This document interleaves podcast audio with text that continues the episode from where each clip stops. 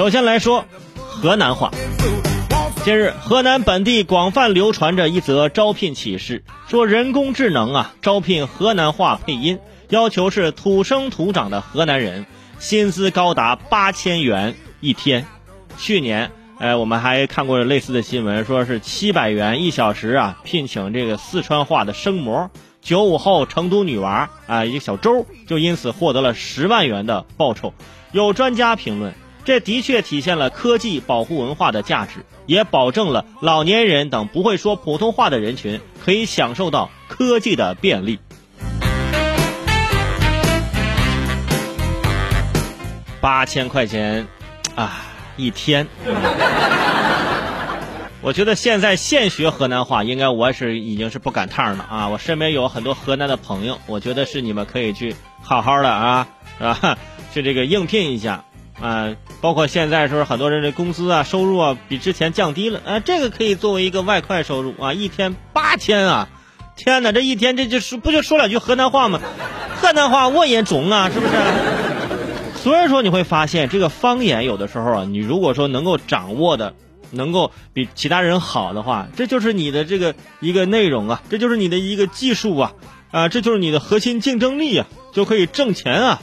我现在想了想，哎呀，这是我生在河北这个地方啊，真的有点吃亏，因为我们当地呀说的就是普通话，你说是不是？直接导致我的收入降低好多。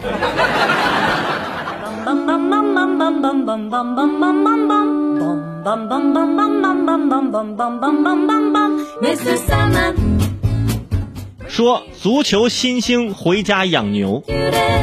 受到新冠肺炎疫情的影响，泰国各级足球联赛已经停摆多日了。效力于泰国足球甲级联赛沙漠巴，呃沙漠巴甘城队的这个泰国足球新星叫贾伦萨克，在联赛停摆之后，便回到了家乡，帮助父母干起了农活。他表示自己家呢条件不是很好，三年级的时候就帮父母养牛，每天呢还要喂草啊、弄饲料啊、给牛洗澡等等等等。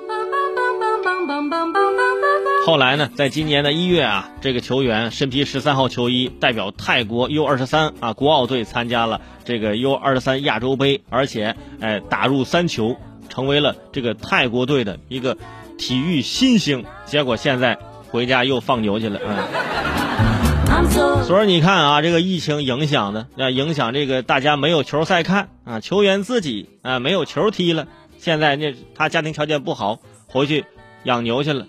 嗯，你看对比我们有国足有些球员是吧？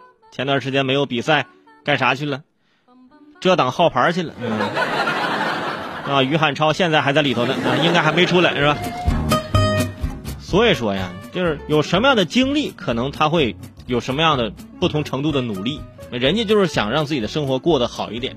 现在我们这有些球员本身生活就不错啊，就想让自己的生活过得更放肆一点，那肯定不行。哎呀，也是希望这个疫情赶紧过去，希望这个这个足球的新星啊不要受到这个影响。结果本来是足球新星，结果到最后成为养牛大王了，你知道吗？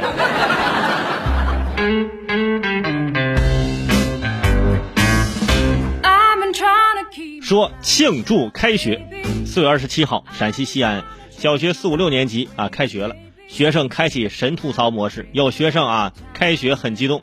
啊，父母更开心，送自己返校的时候笑容满面，把孩子送进学校，然后家人呢特意出去下馆子吃饭庆祝孩子开学。你说孩子开学之前，你带着孩子一起去庆祝，那孩子心里也好过点。结果孩子去学校了啊，转头跟你们再见，你们哈再见去上学吧。嗯，自己回头下馆子开始喝，就庆祝。哎呀，终于开学了，太开心了啊！从来没有觉得哇，孩子开学这么激动过。学习成绩好不好无所谓，只要是孩子在学校就行。不过呢，这个也别高兴太早，因为你看上学就上那么几天，马上五一假期，哎，又来五天，你看看，这管子下的有点早了，你这个。